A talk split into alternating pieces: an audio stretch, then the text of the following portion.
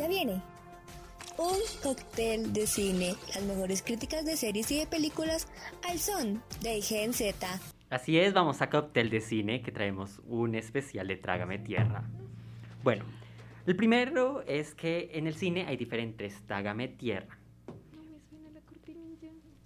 En la serie, todos aquellos tenemos como momentos cómicos que no vemos en la película, pero hay un momento que me encantan y son las parodias que hacen los fans, que han tomado como esos momentos sublimes del cine, series y les dan como un trueque para poder ver esos momentos misteriosos del cine en algo mucho más cómico. El primero, Trágame Terra, es una parodia de Euforia que está muy en tendencia con la nueva temporada. Un grupo de estudiantes de secundaria navega entre drogas, relaciones sexuales, traumas, redes sociales, amor y amistad. El chisme es que esta serie ya va en su segunda temporada y está potente. Pero muchos nos preguntamos cómo fue esa escena icónica de la segunda temporada en mexicano.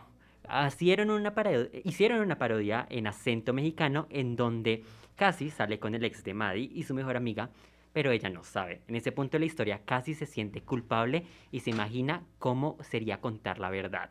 Vamos primero con el clip original. Por Dios, parece que actúa en Oklahoma. ¿Por qué una obra pasaría en Oklahoma? ¿Pensaste que iba a audicionar para Oklahoma? Yo no la escribí, así que... ¿Te burlas de mí porque tú crees que audicionaré para Oklahoma? ¿Por qué carajos audicionarías para Oklahoma? ¡No lo haré! Entonces, ¿por qué parece que vas a audicionar para Oklahoma? ¿En serio? Sí. Oye, no entiendo. Si no audicionaras para Oklahoma, ¿por qué te vistes así? ¿Cómo qué? Como cantante de música ¿Eso es country. bueno o es malo? Perra, más vale que sea un chiste.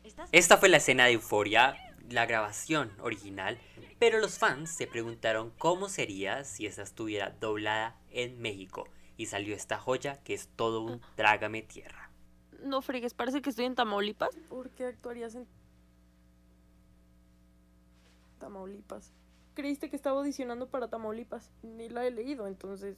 Estás burlándote de mí porque crees que estoy audicionando para Tamaulipas. ¿Qué chingados estás audicionando para Tamaulipas? No, güey. Pues por qué chingados parece que lo vas a hacer. ¿Neta? ¿Neta? ¿Soy la única mensa que no ha leído Tamaulipas? No mames, Tamaulipas no se lee. ¿Rosy, estás peda?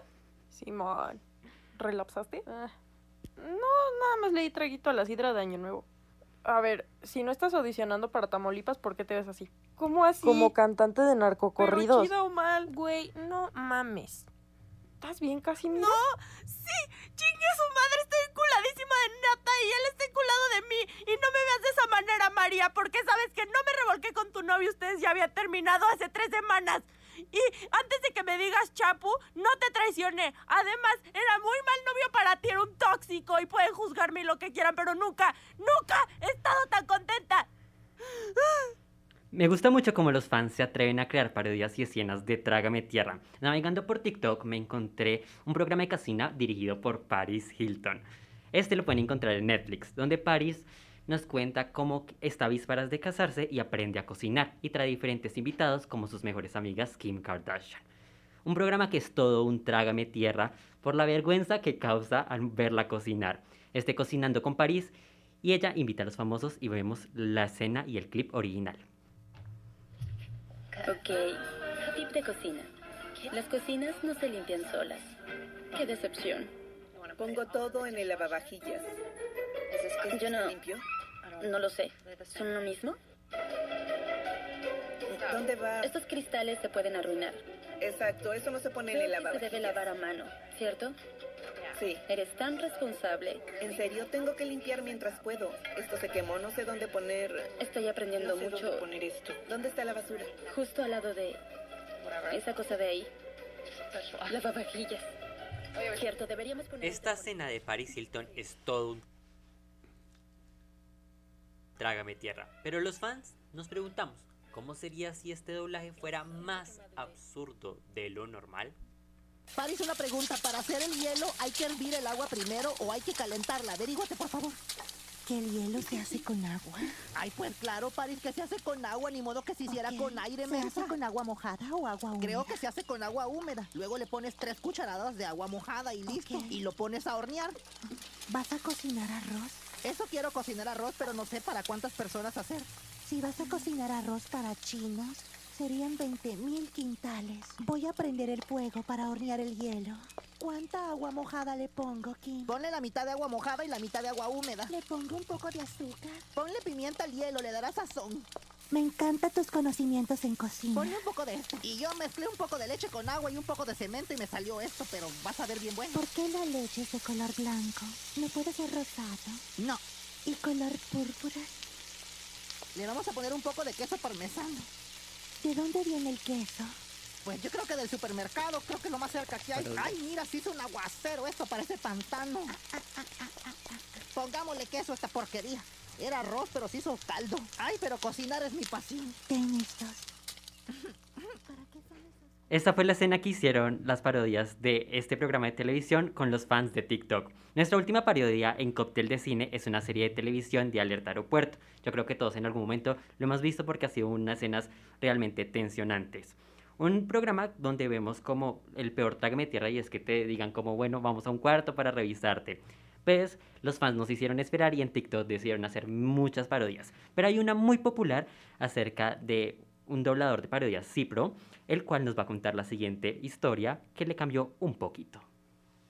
¿Hacia qué destino viaja? Dubai. ¿Y qué carajos va a ir a hacer a Dubai? Es que me salió un príncipe en Tinder, se llama Jarajaram. Entonces voy para que me haga suya. ¿Y crees que en serio te quiere ese príncipe? Pues creo que sí, porque me dijo que mi amor valía 30 camellos. Y eso no cualquier hombre se lo dice a una. ¿Estos jabones ven a mí son tuyos? Sí, son míos. Los llevo por precaución por si se arrepiente el príncipe árabe. ¿Llevas mucha ropa? Llevo ropa para hacer la danza de la panza, ropa para camello, ropa para tormenta de arena y ropa por si hacemos un paseo en una alfombra mágica. ¿Y es guapo el príncipe que te has conseguido en Dubai? Es ¿Qué tan guapísimo. Es, no le entiendo ni más tostado lo que dice, pero seguramente dice cosas muy bonitas. ¿Y tus amigas consiguieron un príncipe? No. Pobres. Sí, pobres estúpidas, no lo consiguieron. Bueno, todo bien, te puedes ir a Dubai. Gracias, voy a triunfar en Dubai en nombre de todas las mujeres de Latinoamérica. Es una parodia realmente graciosa. Cipro se encarga de hacer diferentes doblajes de series y programas de televisión, dándoles un vuelco cómico. Navegando en TikTok, yo creo que ya pueden ver mi adicción al TikTok. Y es que me topé películas y series de diferentes orígenes, comedias, pero en algo en particular era que esas películas daban Grinch. Grinch, ¿qué significa? Yo me pregunté en ese momento y dije, bueno, vamos a buscar en Google. El artículo de La Nación Argentino define esto como el uso de redes sociales para referirse a vergüenza ajena. ¿Qué películas les ha dado Grinch al verlas? A ustedes dicen, no, esa película, qué vergüenza ajena, yo mejor me voy a ver otra cosa. A mí la película que más me ha dado cringe es la segunda película de High School Musical. Ya, no sé, de pronto ahí ya no estaba tan chiquita, ya estaba un poquitico más grandecita. Y se me hacía muy chistoso, como, como las peleas de Troy y Gabriela me dan mucho cringe. Era como, ay, no más, no lo puedo ver. Es que ellos ya en, es- en la segunda parte ya se veían bastante grandes. Uno decía como, como uno va a ser adolescente así. Bueno, yo creo que la mía sería mm, Crepu- todas las de Crepúsculo. Ya después que crecí me di cuenta que, no, Dios, o sea, prefiero ver de verdad vampiros, pero de una manera diferente, no ese vampiro tan tan horrible que hacen Crepúsculo. O pues al menos Robert Pattinson ya después de eso tomó conciencia y hizo mejores películas. Bueno, para mí, la de los, stand de los besos. Todas las de los stand de los besos. Creo que eh, la ira de Noah y todas esas cosas, me, me- yo decía como, no, qué vergüenza. O sea, uno en la vida real se pone a pensar y dice como, no, yo no haría algo así. O sea, me está mirando la gente y todo eso y me daría la pena, pero pena ajena. Y por eso creo que todas las películas de, de los stand de be- los besos. En arroba modo viernes en Instagram, síguenos para participar en más dinámicas. Les preguntamos, ¿cuál película les ha dado más Grinch o vergüenza ajena? Aquí las siguientes respuestas. Arroba Angie Lisette, el stand de los besos. Aquí coincidimos. Arroba PMCR, raya al piso 18, a mi altura. Qué película tan su insufrible, no estuvo ni a la altura. Arroba Torres, raya al piso 1115. Definitivamente de Kissing Boat o Ataques de Ira de Noan. Sí, no hay. Súbete a mi moto y la chica, bueno, no, no hagan eso. Arroba El Parternón. A través de mi ventana fue una película tan insufrible. Horrible. Yo creo que todos coincidimos en eso y por eso les traje un top 3 de películas que dan Grinch y que si las van a ver, sea bajo su propio riesgo. Vamos con el primer bochornoso, que es en el top 3, que es Swiped. Nos cuenta como la historia de un estudiante universitario, que se llama James, es reclutado por un compañero para crear una aplicación de citas, así estilo Harvard, que se iban a ser multimillonarios. Cuando James se da cuenta de las consecuencias de su aplicación, él decide no bajar esta película, bajar como toda la aplicación porque se le dio se le dio en ese momento. Esta película ha sido tan mala que en la calificación de audiencia solo ha llegado al 17% del 100%. En el top 2 tenemos A través de mi ventana. Esta película la vi cuando estaba en el hospital y no sabía quién estaba peor, yo o la película.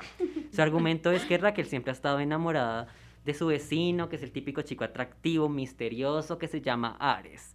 Todos los días ella lo espía por la ventana, pues porque ella no le puede hablar, sino solamente pues lo espía por la ventana. Pero de repente él empieza a robarle la clave del wifi.